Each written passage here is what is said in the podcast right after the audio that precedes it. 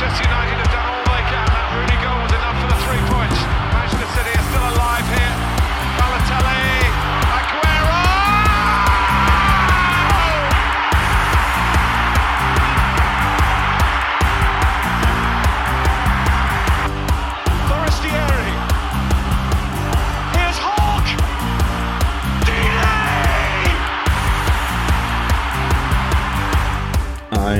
wunderschönen guten Tag und herzlich willkommen zu Radio England. Ich bin Leon Kaminski. Und ich bin Robin Held. Ja, es ist wieder soweit. Die Samstage haben wieder einen Sinn in unserem Leben.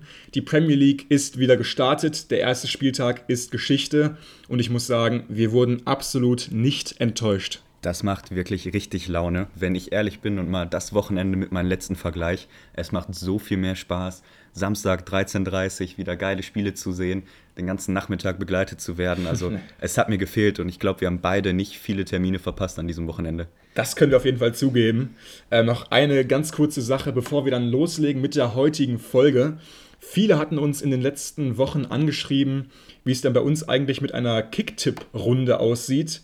Hatten wir bislang noch nicht am Start. Das wollten wir jetzt ändern. Und ähm, ja, den Link zu unserer Kicktipp-Runde für diese ganze Premier League-Spielzeit den findet ihr in unserer Folgenbeschreibung, aber auch auf unseren sämtlichen Social-Media-Kanälen, dort überall zu finden unter Radio England FM. Es sind 50 Plätze zu vergeben in unserer Kicktipp-Runde.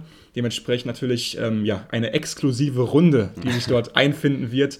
Seid ganz vorne mit dabei und tippt die ganze Saison gegen uns.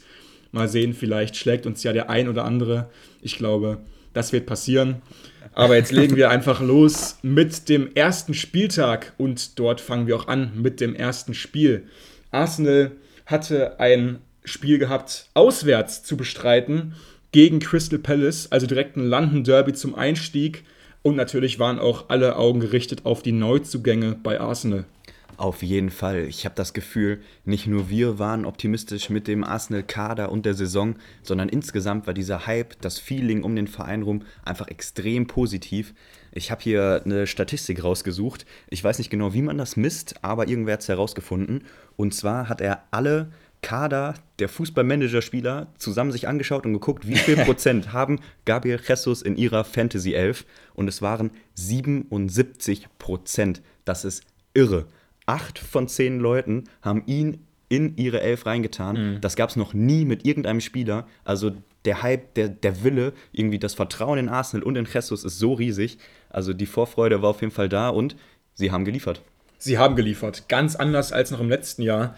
Damals hatten sie ja ein Auswärtsspiel am ersten Spieltag bei Brentford, beim Neuaufsteiger aus Brentford, und haben das mal so richtig in den Sand gesetzt. Haben damals ja wirklich ähm, Krachen verloren direkt und ähm, so wollte man natürlich dieses Jahr nicht in die Saison starten. Und sie haben es auch deutlich besser gemacht. Vor allem die erste halbe Stunde fand ich, da waren sie richtig überlegen. Man hat gesehen, Crystal Palace, die waren auch überrascht von Arsenals Dominanz.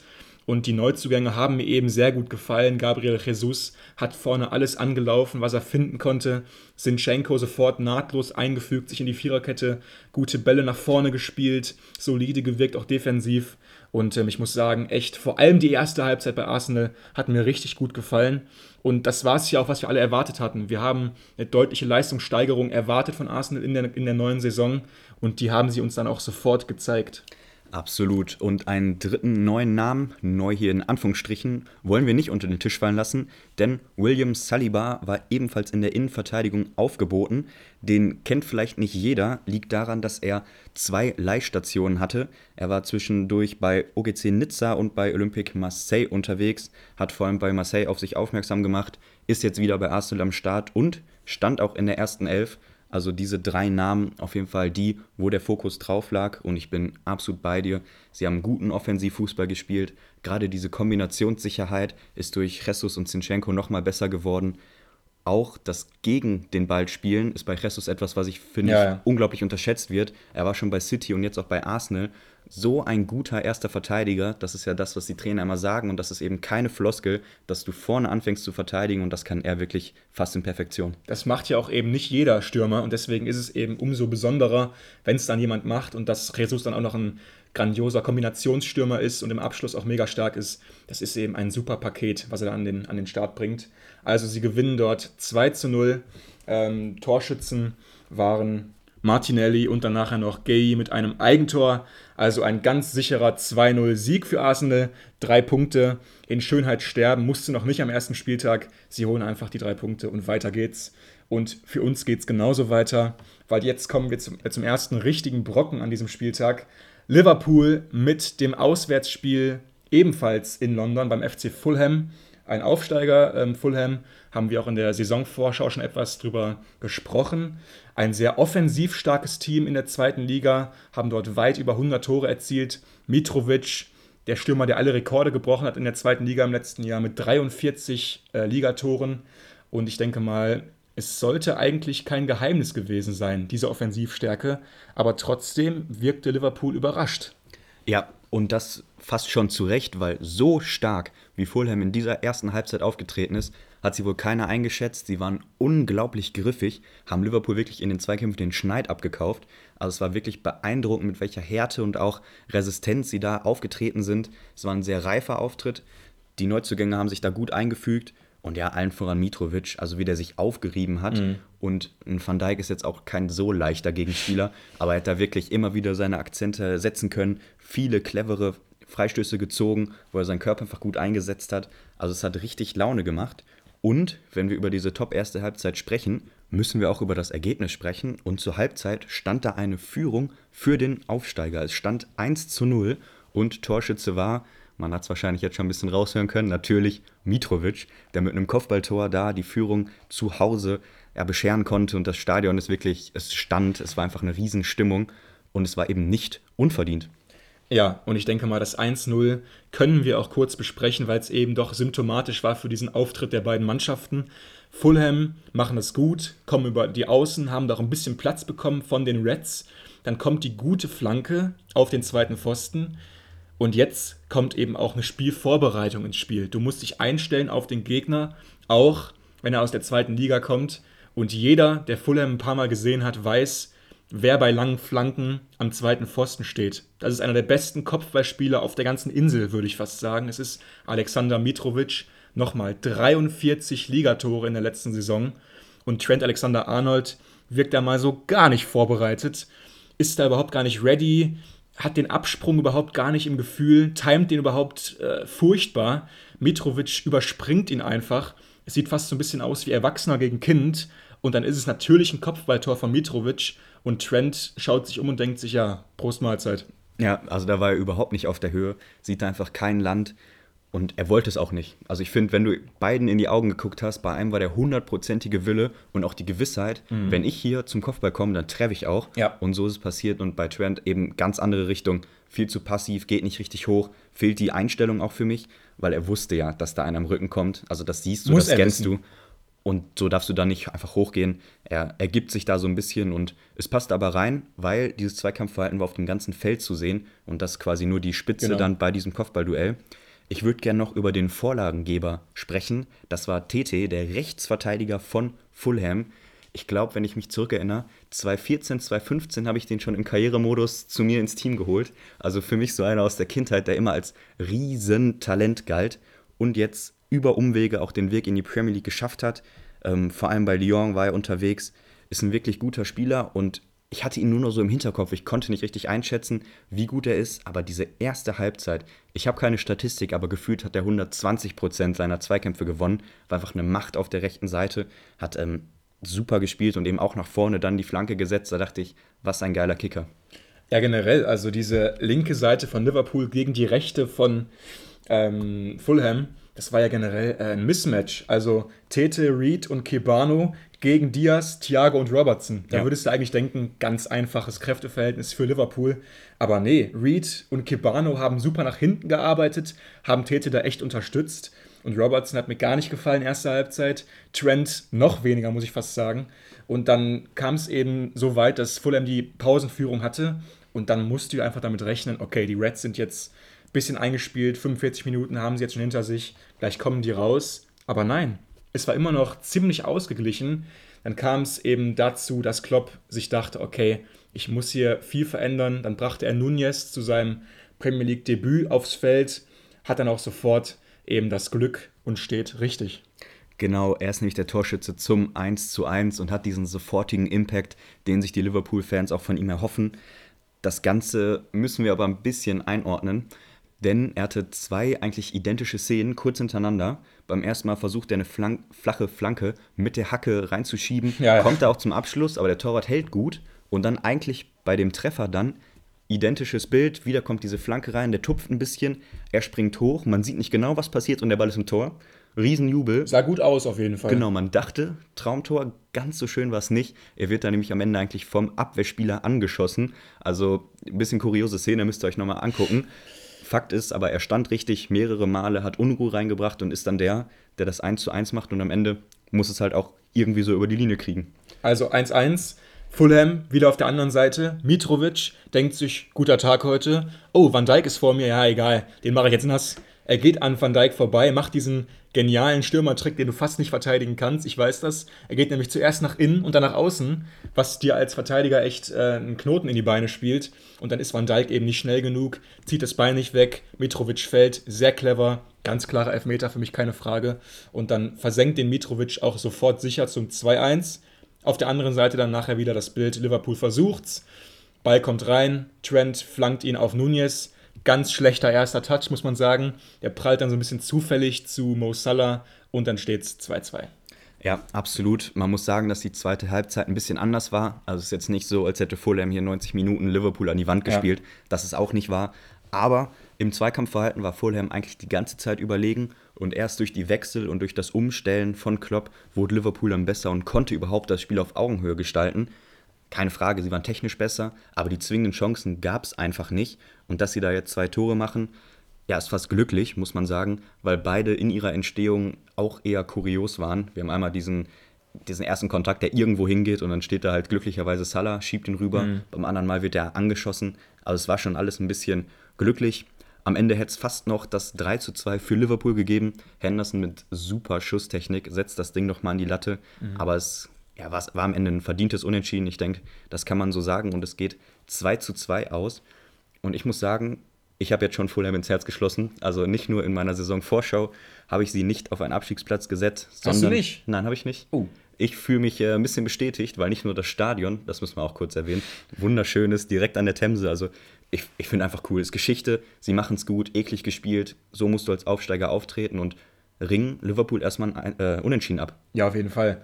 Und dass Jürgen Klopp nach dem Spiel sagt, mit dem Punkt können wir mal sehr gut leben, das heißt auch schon was. Also Klopp war echt zufrieden mit dem Punkt, weil er das Spiel gesehen hat. Er wusste, hätte Fulham eigentlich gewinnen müssen, wenn man ehrlich ist. Aber dann ist es eben auch häufig diese Klasse in den Momenten, die Liverpool dann diese Punkte beschert. Aber ich bleibe dabei, ich habe es sogar schon ähm, vor dem Spiel mal gesagt gehabt, das sind genau die Spiele, in denen die Reds besser werden müssen. Das sind die Spiele, wenn sie Meister werden wollen, die musst du ganz sicher runterspielen und gewinnen. Weil das ist für mich häufig noch so ein bisschen der Unterschied zwischen City und den Reds. In den großen Spielen sind sie beide auf Top-Niveau und sind beide Mannschaften Weltklasse. Aber es geht eben in 38 Ligaspielen nicht 38 Mal gegen Weltklasse-Mannschaften. Du musst auch häufig einfach den Kampf annehmen, du musst die Klasse auf den Rasen bringen und das können sie eben häufig nicht gegen genau solche Gegner und da muss Jürgen Klopp dringend ansetzen, weil ansonsten werden sie auch nicht Meister. Ja, ich würde es noch nicht ganz so hoch hängen. Für mich natürlich ein holpriger Start, aber es gab die Reaktion in der zweiten Halbzeit und wir wissen alle, was Liverpool kann. Wenn das Team sich ein bisschen einspielt, in den Drive kommt, sind sie immer noch ganz, ganz, ganz, ganz oben mit dabei und können auch City Paroli bieten. Trotzdem, ich bin bei dir, wenn die Leistung sich nicht steigert, sieht es wirklich schlecht aus. Jürgen Klopp war auch ja, mit dem Punkt zufrieden, aber nur, weil er mit der Leistung so unzufrieden war. Das muss man auch sagen, er hat wirklich getobt im Interview. Also wer ihn kennt, der kann das einordnen, der war richtig angefressen. Ja. Kann er auch nicht zufrieden sein. Er hat wirklich viele Spieler die Chance gegeben, keiner konnte richtig überzeugen. Er hat, glaube ich, gesagt, nur zwei, drei Spieler haben auch nur annähernd an ihrer Leistungsobergrenze gekratzt. Das trifft es einfach. Liverpool mit einer 80% Vorstellung und dann reicht es eben nicht. Und ich bin wirklich gespannt, ob sie es schaffen, in den restlichen Spieltagen immer die 100% auf den Platz zu kriegen, weil wenn nicht, reicht es nicht und sie werden nicht Meister. Ich denke, das können wir mal als Zwischenfazit stehen lassen. Wollen wir jetzt noch sagen, dass Jürgen Klopp meinte, dass der Rasen zu trocken war oder? Ja, ich weiß nicht. Das nicht regen wir uns jetzt wieder drüber auf. also ich muss schon sagen, Klopp war nach dem Spiel ähm, er hat es richtig für mich eingeordnet. Also er hat jetzt nicht nach Entschuldigungen gesucht, meinte nicht erster Spieltag ähm, Ja, und so weiter. Also er meinte wirklich, ja, wir können glücklich sein. Aber es gab eben nur wieder dieses eine Kloppsche Zitat, wo er meinte, ja, der, der Platz war ziemlich trocken heute. Haben sich dann wieder viel darüber lustig gemacht, ja, ähm, Klopp entschuldigt sich schon wieder und so. Aber naja, wir nehmen ihn nicht mehr so, dass man es jetzt äh, übelst ernst nimmt. Ne? Nein, wahrscheinlich war der Rasen ja auch extrem trocken. Der war glauben wahrscheinlich auch. trocken, ne? Aber trotzdem ist es natürlich immer schwierig, sich dann mit dem Kader über sowas zu beschweren. Das hat immer so ein bisschen was, äh, ja, ein bisschen blöden Beigeschmack, sagen wir es mal so. Aber wir wollen auch gar nicht zu sehr drüber quatschen. Ähm, fanden wir einfach nur ein bisschen unglücklich. Da ist es in England einmal über 25 Grad und schon äh, denken die, dass da der Rasen wie in Katar bewässert werden muss. Aber sei es drum, äh, wir machen einfach weiter mit dem nächsten großen Ding. Und ich muss schon sagen, wir können uns eigentlich so ein bisschen glücklich schätzen, dass es uns leicht gemacht wurde, Gesprächsstoff zu finden, weil den haben wir einfach an diesem ersten Spieltag. Es war nämlich kein typischer, es war nicht sowas, ja, alle Favoriten gewinnen ihr Auftaktspiel, wie man es häufig sieht. Man United hatte nämlich Brighton zu Gast. Das letzte Spiel zwischen den beiden, möchte ich noch mal ganz kurz dran erinnern, endete schon 4 zu 0 für Brighton in der letzten Saison. Da war United ja schon so ein bisschen äh, gedanklich am Strand. Und jetzt hier, erster Spieltag, beide Mannschaften wollen es wissen, meint man zumindest. Da war natürlich auch die große Frage, was macht Erik Ten Haag in der Startaufstellung? Erstes Pflichtspiel für ihn, ganz, ganz viele äh, schwierige Fragen, die er da beantworten musste. Und er hat es jetzt so gelöst, CR7 ab auf die Bank und Christian Eriksen in den Sturm. Erklär uns das bitte einmal. Ja, bevor ich das tue, nochmal zur Situation, aber auch ganz undankbar. Also das schieben wir mal vorne weg. Es wird hier doch jetzt, glaube ich, ein bisschen ausführlicher. Und United hat eben sein Auftaktspiel gegen Brighton, eine Mannschaft, die unfassbar gut ist im Ballbesitz. Ja. Einfach ein eingespieltes Team, der Trainer ist schon seit Ewigkeiten da. Und jetzt fahren sie zu Hause zwar dieses Spiel, aber das war eine wirklich schwierige Aufgabe. Aber wir fangen vorne an. Ich will gar nicht zu viel vorne wegnehmen. Du sagst es, die Aufstellung war schwierig. Also Anthony Martial war für mich eigentlich gesetzt als Nummer 9 Verletzt leider. leider verletzt. Dann, ich hatte es äh, noch in der Meldung gelesen, als die Verletzung bekannt gegeben wurde, dass das ja wohl logischerweise die Startelf-Garantie ist für Cristiano Ronaldo. Doch nein, Erik Ten Haag sagt, nö, nach dem äh, Fauxpas, haben wir auch noch gar nicht besprochen, müssen wir noch einfügen, der Fauxpas von Ronaldo. Ähm, es war ein Testspiel und Ronaldo hat in der Startelf gestanden, das erste Mal in der Vorbereitung, hat 45 Minuten gespielt, wurde ausgewechselt und ist weggefahren. Er hat sich dann nicht die zweite Halbzeit angeguckt, sondern ist äh, ja, vom Gelände runter und ist nach Hause gefahren. Kuchen im Backofen wahrscheinlich. Genau, hat bestimmt wichtige Gründe gehabt. Und das, äh, ja, war Er, er war aber nicht der. Einzige, müssen wir dazu sagen. ne? Also es gab noch andere Spieler, die es ihm gleich getan haben. Hat Erik Ten Hag dann auch so eingefügt. Also er meinte, okay, es ist unakzeptabel. Er war aber nicht der Einzige. Aber trotzdem von einem Führungsspieler, ähm, der 25 Millionen im Jahr verdient, da möchte man das nicht unbedingt sehen. Ja, und das war ein bisschen durcheinander. Also ganz so klar war es nicht. Er wurde dann auch nochmal gefragt und reagierte dann auch wieder sehr gereizt. Also wie genau da die internen Absprachen war, wissen wir nicht. Fakt ist aber, dass Ronaldo nicht gehen sollte und er ist Genau. gegangen, was natürlich einfach nicht okay ist. Das hat Ten Hag dann auch so gesagt und fühlte sich wohl auch irgendwie in der Autorität da zu Recht angegraben und deswegen setzt er ihn auf die Bank und dafür seinen alten Bekannten in die Startelf, nämlich Eriksen. Fand ich cool. Also ich, wir hatten ja darüber gesprochen, war bei uns ein großes Thema. Wie kannst du Eriksen und Bruno Fernandes in eine Startelf bekommen? Ja, die Lösung ist, du spielst einfach ohne Stürmer. so hat das jetzt umgesetzt. Wir hatten Eriksen ja in der Sturmspitze, kann man so sagen. Auf den Flügeln dann Sancho Rashford, auf der 10 Bruno Fernandes und die Doppel-6 mit McFred. Also auch da noch nichts getan, weil De Jong einfach nicht kommen möchte, noch nicht da ist. Aktuell wohl eher Chelsea-Favorit, aber das wollen wir hier nur ganz kurz ansprechen. Fakt ist, diese Doppel-6 bleibt und vorne spielen wir jetzt mit zwei Zehnern. Sag mal, Herr Kaminski, wie, wie stehen wir dazu? Ich koche gerade. Also ich glaube, du hast es schon irgendwie gemerkt gerade. Also ich koche innerlich schon wieder. Bei dieser Zusammenfassung meines Partners der Startaufstellung, das gibt es nicht. Also es kann nicht sein, dass du bei United einen Neuanfang, eine neue Epoche einleiten willst und nach wie vor mit McTominay und Fred spielen musst. Das geht auf diesem Planeten einfach für mich nicht. Das gibt es nicht. Du brauchst einen Neuanfang und McFred, die Doppel-6, ist für mich ein Sinnbild der alten Zeit bei United, die mit, mittlerweile deutlich zu Ende sein müsste. Und dass dann trotzdem noch McFred zusammen auf dem Platz stehen, ach, das, das kann einfach nicht richtig sein. Rashford vorne, ähm, das ist definitiv auch seine große Saison, weil noch so eine wie im letzten Jahr darf er sich für mich auf keinen Fall mehr leisten. Er bekommt das Vertrauen, zahlt es für mich auch leider überhaupt gar nicht zurück. Wieder mal ein sehr, sehr ruhiger Auftritt von ihm. Eriksen wirkte fast gar nicht vorhanden in der ersten Halbzeit. Natürlich ist es eine Position, die er noch nicht so häufig gespielt hat, eben jetzt diese falsche Neun, aber trotzdem ähm, viel, zu, viel zu still. Die Innenverteidigung hat mir wieder mal gar nicht gefallen. Die Sandro Martinez mit dem ersten Spiel neben Harry Maguire. Da hast du auch wirklich noch diese, ja, diese fehlende Eingespieltheit gemerkt und äh, alles in allem für mich eine erste Halbzeit zum Vergessen. Ja, muss man so sagen. Wir müssen die Viererkette natürlich nochmal kurz mitnehmen. Offensiv haben wir jetzt viel über die Personalien gesprochen. Hinten noch interessant, du hast das Innenverteidiger-Duo angesprochen. Die werden flankiert von Luke Shaw und Diogo Dalot. Geht auch nicht. Shaw, Geht auch nicht mehr. Shaw nur deswegen in der Startelf, weil Malasia, der Neuzugang, noch angeschlagen war. Der kam am Ende für zwei, drei Minuten rein.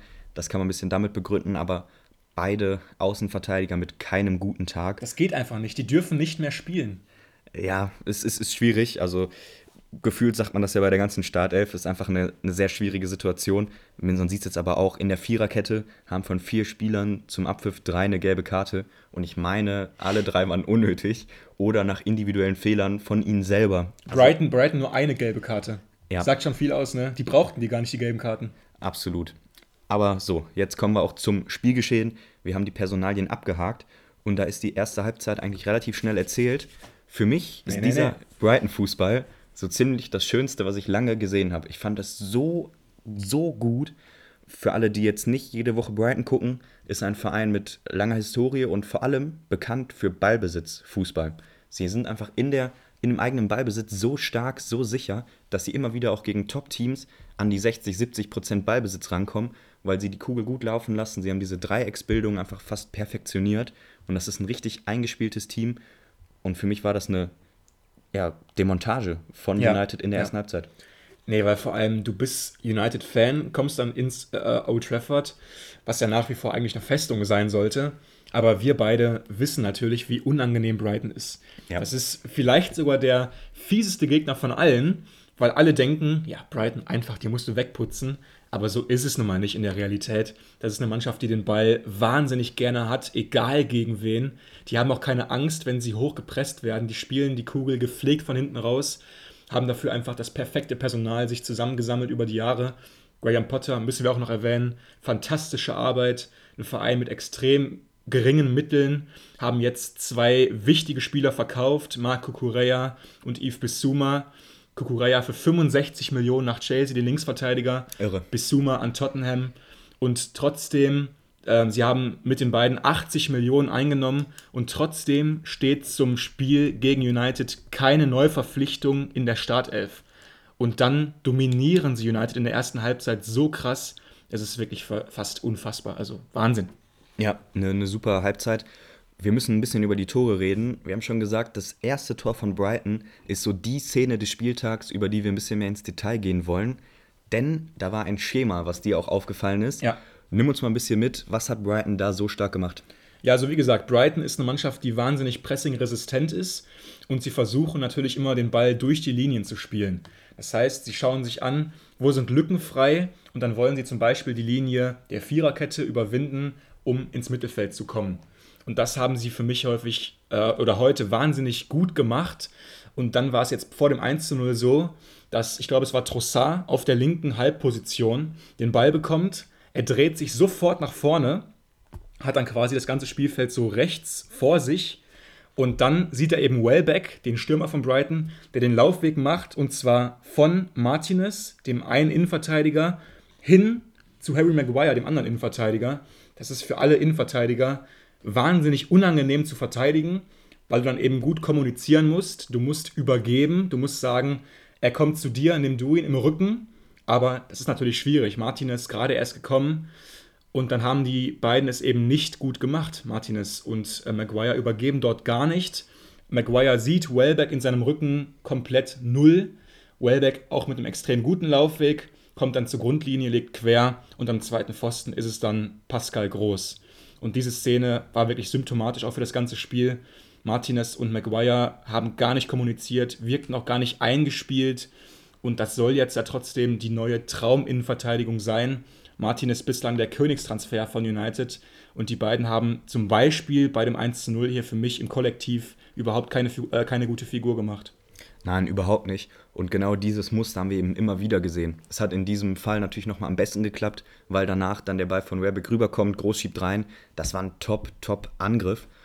Aber diese, diese Schemata gab es immer wieder und United hat es nicht geschafft, sich anzupassen. Also da wurde einfach auch von Brighton im Vorhinein gute Scouting-Arbeit ge geliefert. Sie haben dieses Stilmittel so ein bisschen für sich dann auch entdeckt, um so die Viererkette von United zu knacken. Und diese Pässe von Trossard auf Welbeck, die kamen immer wieder perfekt. Ja. Also Welbeck auch für mich ein Riesenspiel gemacht, unglaublich mhm. läuferisch stark. Ähm, Trossard sowieso. Ich, ähm, ja, ich, ich weine dem auch immer noch ein bisschen hinterher, weil wir hatten mit Cucurella und Trossard zwei Spieler, die auch mal kurz vorm Wechsel zu Gladbach standen. Wenn man sieht, was die jetzt bei Brighton veranstalten, ich will gar nicht wissen, wie das in der Bundesliga ausgegangen wäre. Aber ohne Frage nur zwei von denen, die in Brighton richtig den Weg nach vorne machen. Wir haben auch jetzt einfach noch coole Namen dabei, wenn wir das vielleicht noch kurz aufmachen. Ein Lelena in der Startelf, Wellbeck, beide mit riesen Premier League-Erfahrung mittlerweile. Pascal Groß, so ein bisschen der Mr. Brighton, mhm. ist der Topscorer in der Brighton Premier League-Geschichte. Er ist jetzt, glaube ich, bei 45 oder 46 Scorer-Punkten. Das ist einfach herausragend bei diesem Club. Er ist ein ganz eigener Spieltyp. Ich weiß nicht, ob ihr ihn noch aus der Bundesliga kennt, aber er ist jetzt nicht der schnellste, aber einfach so spielintelligent, abschlussstark, super Standardschütze. Also ein total spannender Spieler. Aber wo hat er heute gespielt? Ich finde es Wahnsinn man weiß es nicht, aber er war immer am richtigen nee, Ort. Nee, rechter Wingback. Auf dem Papier ist es der rechte Wingback. Ja, March das war ist doch immer Wahnsinn. wieder in dieser, in dieser Sphäre. Ich finde, das kannst du nicht so greifen. Also ihm jetzt einen Schienenspieler-Stempel aufzudrücken, wäre einfach falsch.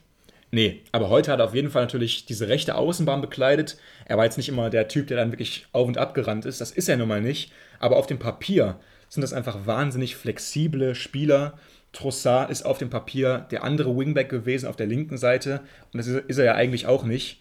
Und das ist es eben, diese Flexibilität bei Brighton, ähm, die es so schwer macht, sie auszurechnen, ist United gar nicht gelungen, zumindest in der, in der ersten Halbzeit nicht, weil sie dann auch noch sogar erhöhen, Brighton auf 2 zu 0.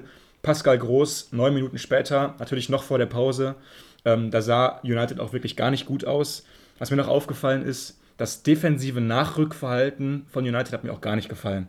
Also wenn Brighton einmal hinter die letzte Kette gekommen ist, hatten sie da häufig einfach freies Feld vor sich. Ja, total. Wir haben immer wieder über Abläufe letzte Saison gesprochen bei United. Man hat sich so das Gefühl, dass die sich als Team wirklich jede Kleinigkeit erkämpfen müssen. Du hast nie das Gefühl, dass sie mal auf Autopilot schalten und den Ball laufen lassen ja. oder defensiv in ihre Strukturen kommen und dann nur jeder so seine zwei, drei Schritte macht und so ein bisschen den Kopf runterfährt. Was andere Teams halt können, einfach weil sie so Abläufe haben, Schemata, die immer wieder kommen einfach Sachen, die abgesprochen sind, um es mal ein bisschen plakativ zu formulieren. Und das hat United nicht. Es wirkt alles mit extrem großem Aufwand verbunden. Und wenn dann so ein Team kommt wie Brighton, wo jeder weiß, was der Nebenmann macht, wirst du auch gerne mal vorgeführt. Und so war es in der ersten Halbzeit. Und Groß macht zwei Tore und sie führen im Old Trafford mit 2 zu 0 zur Halbzeit. Es gab Pfiffe. Ja. Die Fans haben Ten Hag und United wirklich ganz krass ausgebuht. Jetzt nicht irgendwie 60.000, aber es gab schon eine große Anzahl von hörbaren Pfiffen. So willst du natürlich auf keinen Fall starten, als, als neuer Trainer im ersten Saisonspiel direkt ausgebuht zu werden zur Halbzeit.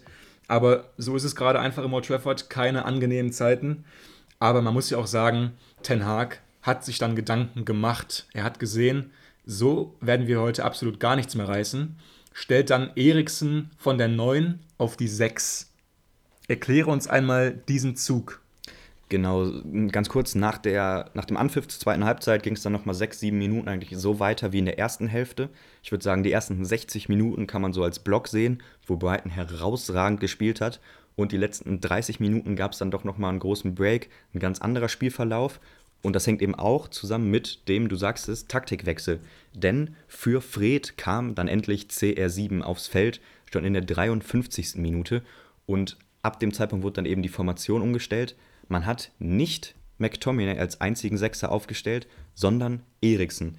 Und dadurch ging dann eben Bruno Fernandes und McTominay vor auf die 10 oder 8er Position, auf jeden Fall extrem offensiv. Und vorne dann natürlich 10er 7, Rashford, Sancho. Das waren dann einfach äh, vorne die, die irgendwie die Lücken bespielen sollten. Und als ich das dann so 5, 6 Minuten eingebuft hatte, hat United vollkommen die Kontrolle übernommen. Also da muss man eben auch sagen, ne? Brighton ist kein Top-Team. Das konnten sie dann einfach nicht mehr mitgehen, das ja. Tempo. United hat sie dann überfordert, haben wirklich super, super lange Bälle gespielt, viel Druck aufgebaut, lange Phasen in der Hälfte von Brighton gehabt und sind dann immer, immer zwingender geworden. Und ich muss sagen, diese Umstellung, Ten Hag, United, das war eine Reaktion, muss man auch eben erstmal machen nach so einer ersten Halbzeit. Hat auf jeden Fall Wirkung gezeigt. Und das ist natürlich auch ein wichtiges Signal für Erik Ten Hag. Trotzdem, ähm, was ich auch spannend finde, Brighton ist keine 2-0-Mannschaft. Also beim 0-0 sind die wirklich deutlich besser, als wenn sie 2-0 führen. Ja. Weil dann werden sie eben ganz krass angelaufen, die andere Mannschaft stürmt und sie sind eben eine Mannschaft, die gerne den Ball hat. Und das ist dann eben weniger häufig der Fall. Dementsprechend United deutlich überlegen. Kommen dann auch noch zum Anschlusstreffer in der 68. Minute. Eigentor von McAllister. Ähm, Slapstick-Tor, ne? Total. Nach einer Ecke war es, glaube ich. Also der Torwart schlägt den Ball nicht richtig weg und dann prallt er, glaube ich, gegen 28 Knie, mhm. Knöchel und weiß ich nicht, was da alles dabei war. Am Ende geht, glaube ich, durch die Hand des Torwarts gegen das Schienbein von McAllister ja. und dann ist der Ball drin. Auf jeden Fall, das war nicht die Aktion, die ein Tor verdient hat, aber so um diese, um diese Phase rum, um die 70. Minute, gab es immer wieder Top-Chancen für United. Ähm, Gerade Rashford hat da doch zwei, dreimal wirklich gute und aussichtsreiche Positionen liegen lassen. Die eine vor allem, ne? Die war richtig, richtig groß, die Möglichkeit. Absolut. Ich glaube, Ronaldo legt drüber und genau. er hat wirklich freie Wahl. Torwart hält überragend, muss man auch dazu sagen.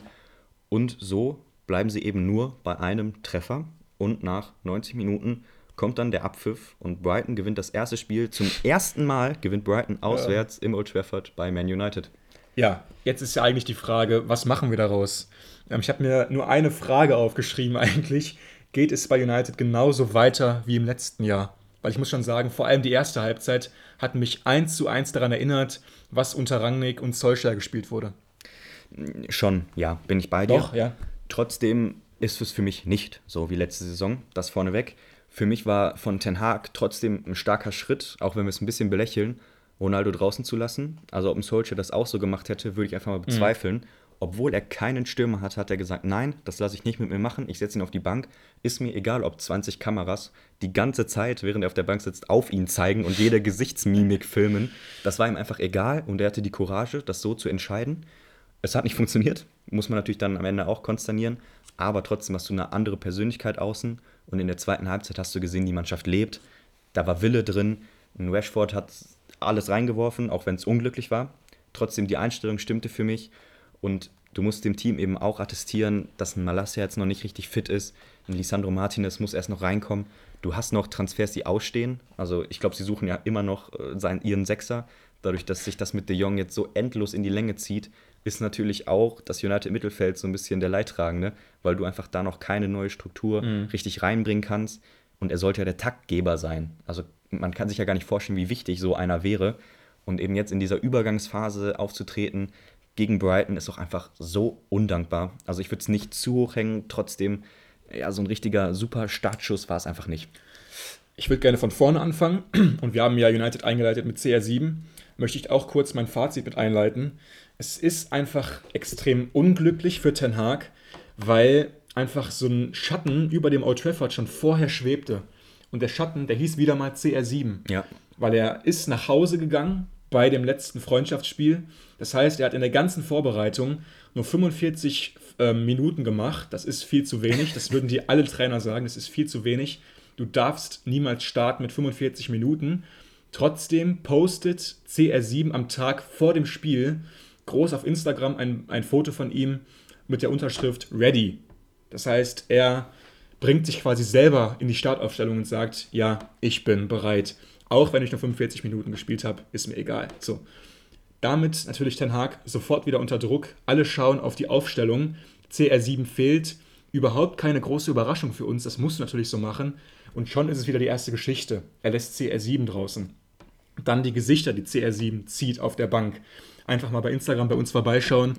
Ähm, da wird nachher dann ein Foto auch hochgeladen, was einfach ja, symptomatisch war. Das ist schon mal natürlich wieder extrem unglücklich für Ten Hag. Und dann natürlich ähm, er braucht diesen einen Sechser unbedingt. Er braucht ihn wie kein anderer Trainer. Und De Jong will anscheinend einfach nicht kommen. Lass uns mal auch ganz kurz darüber reden. Wie unangenehm ist es am Ende auch für den ganzen Club, wenn du De Jong als Spieler einfach überhaupt gar nicht ähm, ja, von dir überzeugen kannst als Verein? Ist es nachher vielleicht sogar ein bisschen peinlich oder ist es einfach nur fehlende Strahlkraft im Moment? Würden wir die Namen aus der Geschichte streichen und es quasi anonym erzählen, wäre es das Normalste der Welt. Ein Spieler wird angefragt, beide Clubs einigen sich, Ablöse, der Spieler möchte nicht, der Transfer platzt. Passiert jede Woche, jeden Tag wahrscheinlich mhm. sogar auf dem Transfermarkt.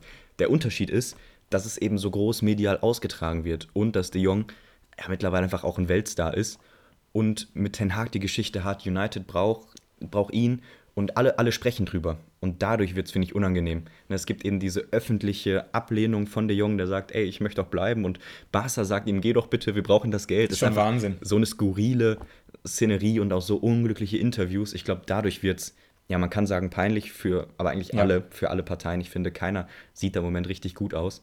Ja. Ähm, wo er jetzt am Ende landet, müssen wir abwarten. Ich denke immer noch, dass er wechselt. Ich weiß nicht wohin, aber ich glaube, er wird da mittlerweile rausgeekelt. Ähm, also ja, ich, ich, ich finde peinlich für United wird es erst, wenn er zu Chelsea wechselt. Ja, Weil dann haben sie es über Monate nicht geschafft, den Spieler in die Premier League zu holen, zu einem der größten Vereine nachweislich der ganzen Welt. Und dann geht er nachher zu deinem Rivalen, mit dem du ganz klar konkurrierst um die Champions League. Und der natürlich noch nicht so lange interessiert ist und der auch weit weniger Strahlkraft hat. Das Aber wird dann am Ende schon peinlich, finde ich. Muss ich jetzt City schämen, weil Cucurella zu Chelsea geht?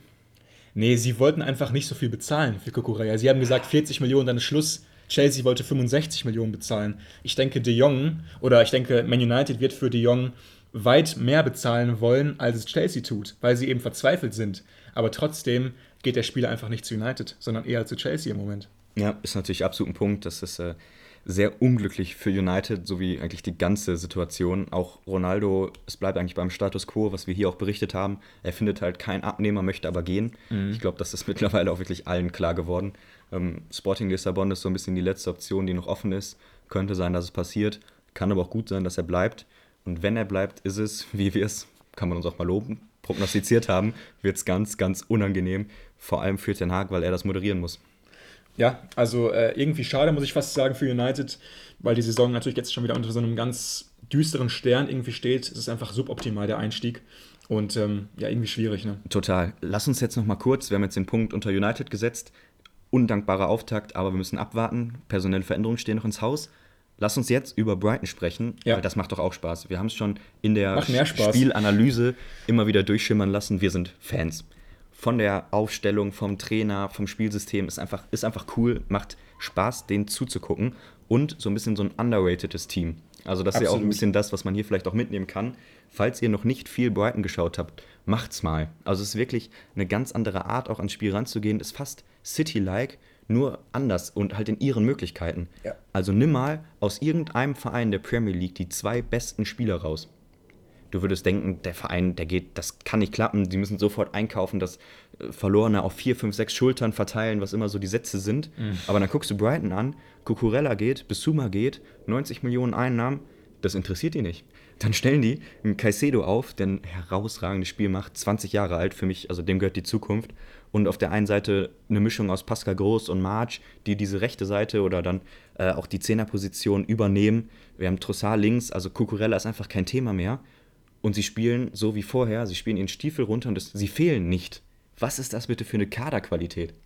Nee, vor allem, wie kommt das? Wie erklärt man sich sowas? Weil wir versuchen natürlich auch immer wahnsinnig viele Antworten zu finden auf schwierige Fragen. So, und das ist jetzt eine Frage, die ich mir stelle. Wie kann sowas sein? Und am Ende kommst du eben für mich immer beim Trainer raus. Also es gehen ja. einfach nicht viele Wege um den Trainer herum bei dieser Beantwortung der Frage. Graham Potter musste einfach auch hinter den Kulissen einen überragenden Job machen. Er muss die Mannschaft perfekt einstellen, wie wir heute schon wieder gesehen haben. Aber trotzdem, sie stellen sich nicht nur auf die Gegner ein, was die Torverhinderung zum Beispiel angeht oder das Defensivverhalten. Sie wollen United richtig bespielen. Sie wollen selber Antworten finden. Und dieser Mut eines so kleinen Vereins wie Brighton, diesen Mut an den Tag zu legen, ins Old Trafford zu fahren und sagen, nee, wir spielen unseren Stiefel, das ist für mich einfach fast schon eine Meisterleistung. Absolut. Und auch, wenn man mal so ein Einzelduell herausheben möchte, wäre es für mich Feldmann gegen Ronaldo. Also wie die zwei, dreimal aneinander geraten sind, wie humorlos Feldmann das ganze Spiel verteidigt ja. hat, wie gut, wie auch diese Mannschaft einfach mit einem Selbstverständnis auftritt und einfach ihr Ding macht. Zwei große Namen gehen, ist denen egal. Der Trainer stellt sie ein, sie kommen ohne Superstar aus und spielen einfach ihr Ding runter. Und am Ende ist es dann ja auch passend, dass äh, der bescheidene Typ Pascal Groß zwei Tore macht gegen Man United ja. und damit jetzt im Moment wahrscheinlich ganz oben steht auf der Torjägerliste. Also ich finde es einfach sehr sympathisch. Wenn du jetzt einen herausheben müsstest aus dieser Mannschaft, was wäre so der Spieler, der dich so am meisten kitzelt, wo du sagst, wow, das ist einfach einer, der wird unterschätzt oder den du einfach liebst? Also heute war es Wellbeck, würde ich sagen. Es ist nicht immer Wellbeck bei mir, aber heute war es Wellbeck. Also wie er Maguire und Martinez vorgeführt hat im eigenen Stadion, vor allem in der ersten Halbzeit. Ähm, die beiden konnten einfach seine Läufe niemals ausrechnen. Er hat wahnsinnig viele Bälle auch festgemacht, was natürlich wichtig ist in so einem großen Spiel. Du musst Bälle gegen den guten Gegner auch festmachen und sie dann äh, für dein Team behalten. Hat er auch super gemacht. Ähm, Trossard finde ich genauso wie du wahnsinnig interessant spielt super Bälle, ist ein sehr intelligenter Spieler.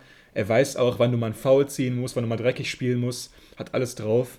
Also ich würde sagen, Trossard und Wellbeck sind für mich so ein bisschen die Standouts. Ja, absolut. Bei dir? Bei mir wäre es, glaube ich, noch ein Trio. Ich würde noch einen dritten mit dazu nehmen und das ist Caicedo. Ja. 21 Jahre alt, 0-1er Jahrgang, Leihrückkehrer und du schmeißt ihn in die Startelf. Und was der mit McTominay gemacht hat, also der hat jedes Duell gewonnen. Und das, obwohl ich weiß nicht, ob ihr die Szene gesehen habt, McTominay ihn einmal fast das Bein gebrochen hätte, wo er War eine rote Karte. offener Sohle überm Knöchel ja. ihn trifft. Er lag auch wirklich lang am Boden, musste behandelt werden. Zum Glück keine schwere Verletzung, hätte aber auch ganz schnell anders ausgehen können. Aber ist eine rote Karte, oder? Auf jeden Fall. Ja, okay. Also gerade in der Intensität auch. Ne? Also ja. es ist nicht nur das Standbild, sondern mit welcher Wucht er da durchgeht, hätte er sich nicht beschweren können, wenn es die rote Karte gibt. Und selbst danach im Zweikampfverhalten keine Angst bei Casedo. Er gewinnt das Mittelfeld, mhm. was für mich immer ein Schlüssel ist. Und das gegen das Duo McFred, was bei aller Kritik von uns. unter, sehr schwer, ne? Ich, aber ich, wir müssen es ja auch immer wieder sagen, zur Vollständigkeit, unter Solskjaer, zweiter Platz, die Saison gab es auch mit den beiden und sie waren stark und hatten jetzt keine Chance gegen einen Casedo. Da habe ich nichts drauf zu sagen. da fällt mir jetzt nicht mehr drauf ein. Können wir gerne so stehen lassen. Find okay, gut. sehr gut. Also Brighton schlägt United auswärts mit 2-1. Da geht mir schon die Stimme weg. Ja, sehr überraschend schon, äh, schon direkt wieder zum Einstieg. Dann gehen wir zum Spiel, was wir jetzt ebenfalls noch etwas ausführlicher besprechen wollen, weil es eben in den letzten Jahren für mich fast das beste Spiel war. Und die Rede ist von West Ham gegen City. Was? West Ham und nicht Liverpool? Auswärtsspiele bei West Ham, die sind schon mal generell super eklig. Und dann tat sich Pep aber auch immer noch so schwer gegen West Ham. Da gab es ja dann häufig wirklich Unentschieden, vielleicht sogar mal ein, äh, ein später Siegtreffer für die Jungs von David Moyes. Und jetzt am ersten Spieltag direkt nach London zu West Ham zu müssen für Pep, nicht angenehm, aber am Ende reden wir alle darüber, wie souverän sie das jetzt gemacht haben. Ne? Ja, unterm Strich ist es ein 2 zu 0 Sieg für Pep Guardiola und Man City. Und das beim Favoritenschreck West Ham, die sich wirklich in den letzten Jahren diesen Namen auch verdient haben. Immer wieder gegen die Top-Clubs haben sie Weltklasse-Leistung gezeigt. So durch ganz ekliges Spiel immer an den Rande der Niederlage gebracht. Aber heute nicht. Also wir haben es gerade noch zusammen das Ende gesehen. Einfach auch ohne Esprit, ohne Zweikampfwerte. West Ham einfach nicht richtig auf der Höhe. Es wirkte eher so wie dieser klassische Sonntagnachmittag-Kick in der Sonne. Mhm. Sie waren einfach nicht richtig da und City spielt es dann am Ende auch souverän runter. Wir müssen natürlich, weil das Spiel an sich nicht viel hergibt, über, die Tor über den Torschützen reden. Und das war Erling Haaland. Im Gegensatz zu Nunes stand er von Anfang an auf dem Platz, hat seine 70, 80 Minuten bekommen und trifft zweimal. Ist er jetzt schon der Superstar der Liga? Sag du es. Für mich nicht. Nee. Also, soweit gehen wir natürlich noch nicht. Bei aller Euphorie, er hat eine gute Partie gemacht. Aber, und das äh, gehört einfach mit in den Kontext, er hat einen Elfmeter reingemacht. Ja, hat er auch rausgeholt durch einen guten Antritt, keine Frage. Aber er bekommt auch die Pässe so gut aufgelegt, macht im Moment auch vieles richtig, gerade beim zweiten Tor, wo ein super Steilpass durchkommt. Ich glaube, an die kann er sich langsam gewöhnen. Eins gegen eins auf Areola dann zugeht. 7000 Mal gespielt heute, ne? Den Steilpass. Genau, und dann kommt er eben auch mal an und er schiebt den ins lange Eck sehr souverän. Trotzdem war es nicht dieser rosarote Auftritt von City. Für mich ist da immer noch viel, was nicht so richtig zusammenpasst. Ähm, für mich noch ein bisschen holprig, gerade vorne es ist einfach, es wirkt nicht aus einem Guss. Also ich finde, die letzte Saison war es einfach nochmal auf einem höheren Niveau. Bitte was? Für mich ist da viel, was ich finden muss. Meinst du es gerade ernst? Ja, absolut. Die haben 76% Ballbesitz gehabt. Das ist die Definition einer Dominanz gewesen, die ich heute dort gesehen habe. Das gegen West Ham, Favoritenschreck, auswärts am ersten Spieltag. Du kannst nicht eingespielt sein. 76% Ja, weil der Gegner nicht mitspielt. Also für mich war es ein Testspiel. Ist ja nicht dein Problem. Ja, aber es muss doch in den Kontext rein. Also für mich war einfach City natürlich gut. Sie hatten mehr Ballbesitz, aber diese Art und Weise, wie sie das letzte Drittel bespielt haben, war anders als letzte Saison. Punkt. Es waren Leute wie Gülisch auf dem Platz, Haaland und dadurch hat sich die Struktur ein bisschen verändert. Und ich finde, es war noch nicht rund. Für mich, wenn du einen richtigen Gegner gehabt hättest, der mitspielt, der gut drauf ist, wäre es ein anderes Spiel geworden. Für mich ist es nicht dieser absolut überlegene Auftritt gewesen. Also wenn das nicht rund war heute, was waren dann Liverpool? Was ja, waren das? Die hatten einen Gegner. Ah, ui, also ich jetzt gerade aber interessant. Also für mich von der Intensität her. Natürlich sind die nicht eingespielt, aber das können sie auch nicht sein. Nein, nein, Grealish, Haaland und Foden das erste Pflichtspiel heute gemacht zusammen. Ich wollte nur andeuten, für mich ist der Titelkampf nicht entschieden. Für mich ist City nicht meilenweit vor Liverpool, sondern ich würde immer dieses Spiel in den Kontext setzen. Für mich war es ein ganz, ganz schwacher Auftritt von West Ham. Das war so der O-Ton, der hängen bleiben soll. Okay, also gut, also für dich war es einfach eher ein schwacher Auftritt von West Ham als ein starkes Spiel von City. Genau. Verstehe ich auf jeden Fall. Trotzdem war das direkt am ersten Spieltag für mich äh, äh, ein sehr dominanter Auftritt. Und das ist eben immer schwierig hinzubekommen. Das kannst du jede Mannschaft fragen. Am ersten Spieltag dominant zu sein, wenn es erwartet wird von dir, das ist nicht so einfach, wie es klingt. Haben sie trotzdem bewiesen. Ja, ich gebe dir auch recht, nicht alles war Gold. Für mich gibt es auch noch manche Positionen in der Startelf, die überdacht werden sollten. Ich bin ein riesiger Grealish-Fan. Ähm, das wisst ihr, glaube ich, alle, die uns schon länger hören. Ähm, die Geschichte von uns beiden, die ist nochmal auch ein bisschen verbunden. Aber trotzdem, ob Grealish vor Mares spielen sollte, auch nach dem heutigen Auftritt, wage ich zu bezweifeln. Gündogan vor Bernardo Silva ähm, auf der 8 deutet für mich fast darauf hin, dass, Bernardo Silva das Weite suchen könnte in Richtung Barcelona, weil Pep ja auch ein riesiger Bernardo-Fan ist und ihn, glaube ich, auch immer spielen lassen würde, wenn es nicht irgendwas anderes gäbe.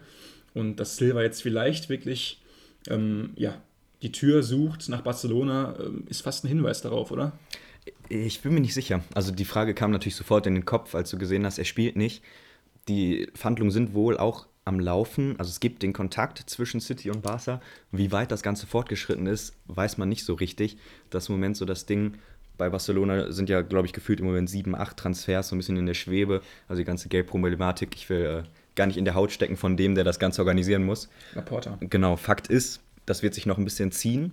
Falls er geht, ist ja auch ein Szenario, was wir durchspielen müssen. Ist das für dich dann trotzdem ein Meisterkader oder ist er dann zu dünn? Absolut ist meisterhaft. Also dann spielt eben Gündogan mehr. Und ähm, dann lässt sich Grealish vielleicht auch mal fallen auf die 8 oder Calvin Phillips macht auch mal eine Minute. Also ist für mich alles kein Untergang. Ne?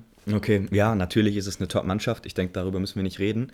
Aber nach dem Verlust von Jesus und Sterling müssen wir natürlich auch irgendwie hervorheben, dass der Kader deshalb auch letztes Jahr und vorletztes Jahr so gut war, weil er so unfassbar breit war. Sie hatten eigentlich zwei Startelfs, die sie komplett hätten tauschen können und es kaum Qualitätsunterschied gehabt.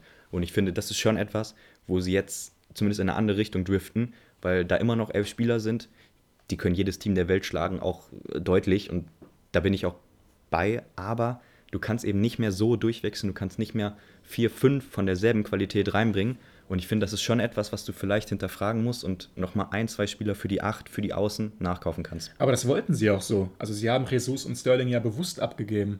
Sie haben ja auch Haaland geholt. Also ich finde, das geht noch, das kannst du noch argumentieren. Aber wenn du jetzt noch einen Bernardo Silva abgibst, der viele Minuten gemacht hat, den nicht zu ersetzen, finde ich hart. Und ich glaube, das will Pep auch nicht. Also Jesus und ähm, Sterling. Sterling abzugeben, das wollte er natürlich auch. Sie haben ja auch gutes Geld für die beiden Spieler bekommen. Aber der einzige Abgang, der von ihm, glaube ich, nicht einkalkuliert war, ist Silva. Wenn er geht. Genau, genau wenn er gehen sollte. Und ja, dass Pep gerade noch so ein bisschen Kopfschmerzen hat, kann ich mir schon vorstellen. Absolut.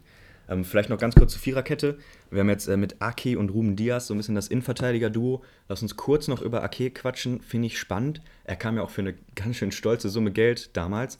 Hatte eine schwierige Saison kommt nicht so richtig in Tritt. Glaubst du, er wird der neue Stamm-Innenverteidiger neben Ruben Diaz? Sieht fast so aus. Also auch ähm, Preseason hat Pep ihm immer vertraut. Hat ja auch gegen die Reds gespielt ähm, im Community Shield. Und anscheinend hat er jetzt wirklich Stones verdrängt. Finde ich irgendwie sehr komisch, weil ähm, diese Partnerschaft von Diaz und Stones hat mir immer überragend gefallen. Ähm, waren sehr gut eingespielt, haben sich auch gut ergänzt. Und Ake, immer wenn ich ihn sehe, dann sehe ich auch so eine gewisse ja, Unsicherheit häufig. Mit dem Ball am Fuß ist er nicht ganz so gut wie ein Diaz neben ihm. Und dass Ake jetzt wirklich unumstritten sein soll, finde ich fragwürdig. Ich finde es auch so ein bisschen eine Parallele zu Liverpool, wo du auch mit Martip und Van Dijk so ein bisschen das ewige Thema hast, dass Martip und dann jetzt eben das Equivalent Stones irgendwie nie unumstritten ist, mhm. obwohl sie über Jahre hinweg Top-Erfolge mitgefeiert haben, eigentlich immer in der Startelf standen Komisch und trotzdem ne? sind das Leute, über die du diskutierst. Mhm. Und wo du immer guckst, kann ich nicht da noch einen neuen holen? Wir haben jetzt da Konate, der den Stammplatz streitig macht, hier Ake. Also ich finde sowas immer ein bisschen schwierig, weil du hattest ja diese Konstanz und du hast einen, der super funktioniert hat. Da umzugestalten, muss man abwarten. Für mich auch Ake immer eher Unsicherheitsfaktor gewesen. Ja, auf jeden Fall. Ganz kurz noch, ähm, was sagst du dazu, dass Pep anscheinend ohne Außenverteidiger spielt? Ja, war ein ganz witziges Bild. Ich glaube, nach 10, 15 Minuten hatten wir, wenn man von oben drauf guckt, aus der Totalen ein 2-2-2-2-2-2-2 auf dem Feld. Das war wirklich sehr skurril, denn die Außenverteidiger Cancelo und Walker haben sich vor die Innenverteidiger geschoben, also wie ein Sechserpärchen. Defensive Sechser, ja. Und Grealish und Foden kamen dann von außen rein und haben quasi die, die Linie besetzt und sich da immer wieder die Bälle abgeholt ich meine, ich verstehe den Gedanken natürlich. Grealish und Foden sind keine Sterlings, die den Ball unbedingt hinter die letzte Linie haben wollen. Sie haben gern den Ball am Fuß. Aber trotzdem, das war schon sehr skurril. Wir kennen das Ganze von Cancelo aus ja. dem letzten Jahr, der hat es immer wieder gemacht. Aber das jetzt von Walker zu sehen, beziehungsweise von beiden gleichzeitig, das war schon sehr witzig. Und ich, ich bin mir noch nicht sicher, ob ich das jetzt 100% toll finde. Also dieses Gleichzeitige hat mich auch absolut gecatcht. Aber am Ende gewinnen sie das Ding eben ganz sicher 2-0. Ich würde sagen, wir machen die Ergebnisse und gehen dann noch ein bisschen mehr auf die einzelnen Spiele ein, die wir bis jetzt noch nicht besprochen haben. Also, den Anfang haben Crystal Palace und Arsenal gemacht. Erstes London Derby. Arsenal mit dem guten Start gewinnen dort 2 zu 0. Fulham ringt Liverpool einen Punkt ab. Hätten auch drei sein können, aber ich denke mal, mit dem einen Punkt können sie sehr gut leben. 2 zu 2. Dann ein Spiel, was ähm, mich wieder mal auf die Palme gebracht hat. Bournemouth, der Aufsteiger, gewinnt gegen ein chancenloses Team von Aston Villa mit 2 zu 0. Ich weiß gar nicht, ob ich jetzt irgendwie groß drauf eingehen will, weil ich mich doch wieder beruhigt habe mittlerweile. Der gestrige Samstag war kein schöner Tag für mich, wie ihr euch vielleicht vorstellen könnt. Du hast die Hoffnung einer Vorbereitung. Ähm, du hast ähm, ja mittlerweile Welttransfers eigentlich gesehen bei deinem Verein. So wird dir zumindest immer verkauft von den Clubmedien. Und dann absolut chancenlos gegen Bournemouth, ähm, die für uns, glaube ich, beide ein Absteiger sind. Auch ähm, nach dem Sieg gegen meinen Verein bleiben sie das trotzdem, weil sie spielerisch doch, ähm, ja, ich würde mal sagen, nicht sehr entwickelt sind. Aber jetzt eben, äh, ja, chancenlos gegen Bournemouth. Absolute Horrorshow. Und wenn es so weitergeht, Steven Gerrard, ähm, ja, ich bezweifle, dass die beiden sehr, sehr ambitionierten Besitzer von Aston Villa Steven Gerrard unbegrenzt Zeit geben. Also du würdest sagen, als kurzes Fazit, ist es eher eine Trainersache als eine Spielersache? Absolut. Also Steven Gerrard ähm, meinte in der letzten Saison noch immer, ja, ich muss mehr Zeit haben mit den Spielern, ich muss eine Vorbereitung komplett mit ihnen haben, um meine Inhalte zu transportieren. Hat er jetzt gehabt. Er hat auch wirklich seine Transfers bekommen. Camara, Diego Carlos, Coutinho, das sind alles seine Transfers. Und spielerisch war das noch viel schlechter als im vorherigen Jahr. Und dass es noch geht, ist für mich fast schon unsäglich. Aber es war wirklich so schlecht. Es können keine Inhalte gewesen sein, die Steven Gerrard seinen Jungs vermittelt hat. Entweder kann er sie nicht vermitteln oder die Inhalte sind schlecht. Ja, ein sehr, sehr hartes Fazit. Ich würde auch sagen, wir quälen dich hier gar nicht länger und äh, gehen weiter zum nächsten Danke. Spiel. Ähm, wir machen noch einmal das Spiel vom dritten Aufsteiger. Fulham und Bournemouth hatten wir jetzt schon. Der dritte ist Nottingham. Die mussten ran bei Newcastle. Auch nicht der leichteste Gegner zum Start. Und ja, man muss fast sagen, wie erwartet, gewinnt Newcastle das auch zu Hause mit 2 zu 0 bei dem ja, reichsten Club der Welt. Ich ja. glaube, das kann man so sagen. Ne? Gibt es noch bei der Trainerpersonalie eine spannende Verkündung, denn Eddie Howe wurde langfristig verlängert. Hättest du das auch gemacht? Mal so aus dem Bauch raus? Also ich glaube, Geld spielt keine Rolle und auch eine mögliche Abfindung spielt keine Rolle. Am Ende ist es einfach die Frage, Hau wollte anscheinend einen längeren Vertrag haben. Der Berater wird einige Male angerufen haben in Saudi-Arabien und dann werden die Scheiß sich einfach gedacht haben, auch schon egal, also dann geben wir denen eben im, im Jahr eine größere Abfindung. Ich glaube nicht, dass Eddie Howe noch in fünf Jahren Trainer ist. Bei Newcastle wage ich mal zu prophezeien. Im Moment macht er es gut. Er hat sie im letzten Jahr von den Abstiegsrängen weg geholt, hat ähm, einige gute Inhalte anscheinend äh, rübergebracht, die Spieler verbessert, die Mannschaft verbessert und ich sehe gerade keinen Grund, an ihm zu zweifeln. Trotzdem jetzt die Verlängerung weiß ich nicht, muss ich ehrlich sagen. Ja, vielleicht geht es wirklich um die Abfindung und um die Sicherheit für den Trainer, die er sich ja auch irgendwie dann verdient hat durch Ja. gute Leistung. Ähm, Fakt ist aber auch, dass wenn wir uns die Startelf angucken, kein Neuzugang auf dem Feld steht. Interessant. Also das Märchen von wegen, ne, Newcastle holt sich jetzt Neymar, Haaland und Salah in den Sturm, ist natürlich Quatsch, so ist es nicht. Sie haben viel Geld in die Hand genommen, ja, das stimmt, aber trotzdem ist es ein, kann man sagen, gesitteter Aufbau des Vereins. Also es gibt jetzt keine 120 Millionen Transfers, noch nicht. Ähm, dieses Übertriebene ist noch nicht am Start, aber ja, gegen Nottingham war es dann doch eine eindeutige Kiste. Kurze Erwähnung noch, dein Player to watch ähm, war nicht in der Anfangsformation. Sven Botmann kam erst später rauf. Also hoffentlich macht er noch ein paar Minuten in der Saison. so, dann gehen wir auch weiter zum nächsten Spiel. Tottenham, mein Platz 3, glaube ich, in der Saisonvorschau, die ihr euch natürlich noch anhören könnt, falls ihr sie noch nicht gehört habt. Äh, also not, äh, Quatsch, Tottenham, mein Platz 3, hat Ralf Hasenhüttl zu Gast gehabt, den Deutschen. Und ähm, ja, eindeutiges Endergebnis 4 zu 1 nach Southampton Führung trotzdem. Aber die Spurs einfach sehr überzeugend, wie ich es erwartet habe. Ja, absolut. Und in unserer Saisonvorschau, das können wir schon mal sagen, war so unser Usus, dass die Transfers von Tottenham herausragend waren. Sie haben sich in der Breite ver verstärkt, auch eigentlich in der, ja doch in der Spitze, also in der Qualitätsspitze auch neue Spieler hinzugewonnen. Aber wenn ich mir jetzt diese Elf angucke, da ist kein neuer drin. Das kennen wir irgendwie schon heute, ne? Absolut. Machen anscheinend mehrere Teams so. Ähm, Finde ich ganz interessant. So der Hintergedanke ist immer wieder, dass Trainer einfach nicht zu viel Erwartungen aufladen wollen, sie erst ranführen wollen. Ne? Das, das Team steht, du hast einfach eine Philosophie schon eingepflanzt. Jetzt bei Conte ist es der Fall. Und dann neue Leute reinzuwerfen, kann Sinn machen, damit zu warten, das nach zwei, drei, vier Spielen erst zu tun. Auf jeden Fall kann man sagen, hier hat es geklappt. Ja, einfach ein überzeugender Sieg und Southampton hat einfach keine Chance gehabt. Ja, es war schon schwierig. Leeds sammelt drei wichtige Punkte im Abstiegskampf und schlägt die Wolves mit 2 zu 1. Natürlich ähm, auch für Jesse March ganz, ganz wichtig. Absolut. Die drei Punkte zum Einstieg. Willst du noch was kurz sagen zu deinem Traumclub? Oder? Ja, ga- ganz so schlimm ist es nicht. Ich werde hier, äh, für die, die es nicht gehört haben, seitdem aufgezogen, als ich die äh, Leeds-Transfers äh, gelobt habe. Äh, Christensen und Aronson, die beiden, die äh, aus dem Red Bull-Kosmos kamen, finde ich einfach sehr sinnvolle Transfers, weil sie Gute reinpassen. Spieler. Genau. Gute Spieler. Aber, und da sind wir uns beide einig, das äh, wird nur bei mir ein bisschen unter den Tisch fallen gelassen, die Abgänge wiegen natürlich schwer. Ja. Ähm, Phillips äh, vorne weg und auch Rafinha. Mal gucken, ob sie es auffangen können. Erstes Spiel ist ein Sieg. Ich finde, da äh, kann man mir jetzt wenig hier äh, Angriffsfläche bieten oder so. Sogar gegen die Wolves, die ich noch nach Europa vielleicht getippt habe. Naja, wie dem auch sei.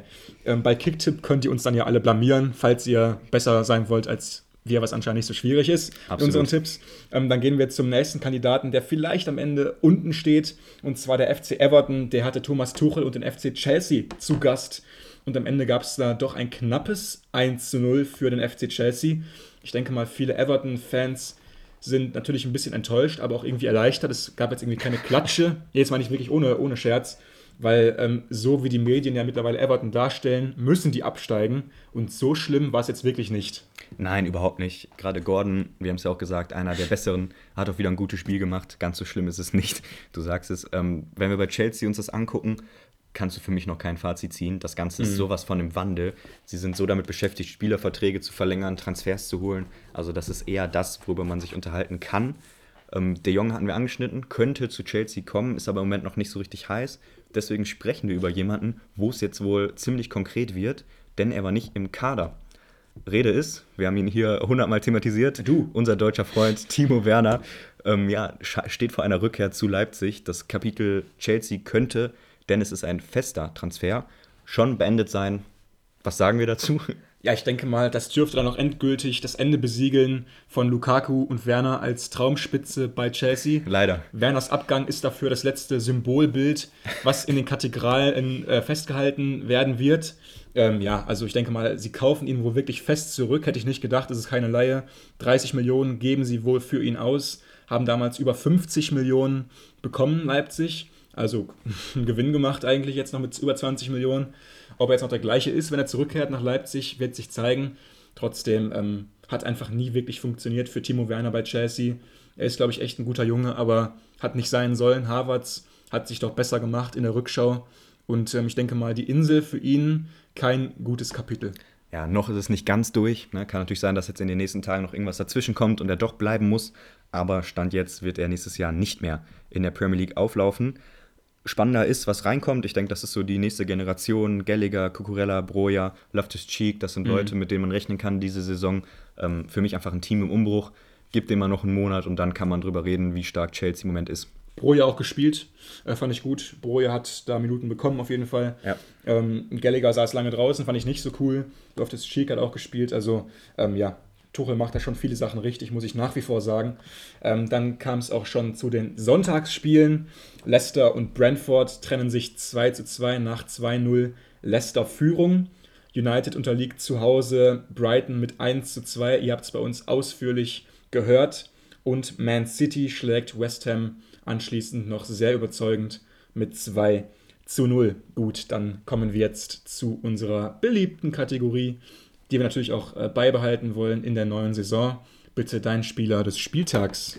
Das ist diesmal für mich ziemlich leicht. Ich hatte mich schon während des Spieltags, als noch nicht alle Spiele gespielt waren, ich gebe es zu, schon entschieden. Für mich ist es Kuluszewski von Tottenham, der einfach in dieser altbekannten Startelf nochmal herausgestochen ist. Hat ein überragendes Spiel gemacht, war eigentlich Dreh- und Angelpunkt im Offensivspiel, trifft super Entscheidungen und setzt ein Zeichen, denn mit Richarlison ist ja einer gekommen, der potenziell seinen Stammplatz angreift aber in der Form nicht. Und ja, für mich in dieser Elf noch der Beste gewesen und deswegen mein Spieler des Spieltags. Ja, hochverdient. Ähm, für mich ist es ein bisschen einfacher gewesen dieses Mal. Alexander Mitrovic, für mich einfach ähm, Wahnsinn, was der Mann geleistet hat. Ähm, bei Fulhams Punktgewinn gegen Liverpool war er für mich der beste Londoner in Weiß und ähm, ja, hat wirklich die Viererkette hinten terrorisiert über 90 Minuten, hat zwei wichtige Tore gemacht und ähm, für mich einfach der herausragende Mann in einem furiosen Spiel. Und ähm, ich denke mal, das soll es fast schon gewesen sein mit ähm, dem heutigen Spieltag, der erste Spieltag. Jetzt bleibt nur noch zu sagen, dass ihr uns natürlich überall folgen solltet. Ähm, natürlich auf Spotify zuerst, um keine Folge mehr zu verpassen. Nehmt wie immer an der Frage der Woche unter der Folge teil. Folgt uns auf Instagram und Twitter. Und zu guter Letzt, Kicktipp, nicht vergessen, 50 Leute haben Platz wir haben richtig Lust mal darauf ähm, zu tippen und auch zu sehen, wer besser ist als wir. Und ich würde sagen, ähm, dann hören wir uns schon in der nächsten Woche wieder am zweiten Spieltag. Und ich denke mal, so kann es weitergehen. Ne? Absolut. Bei Kicktip natürlich, wir fangen jetzt alle zusammen quasi beim zweiten Spieltag an. Also wir haben nicht mit dem ersten begonnen, keine Angst, keiner verliert hier Punkte. Wir äh, haben es einfach nur verbaselt. Der offizielle Start ist bei uns am zweiten Spieltag und wir freuen uns, wenn ihr dabei seid und wünschen euch alles Gute, bleibt gesund. Ciao, ciao.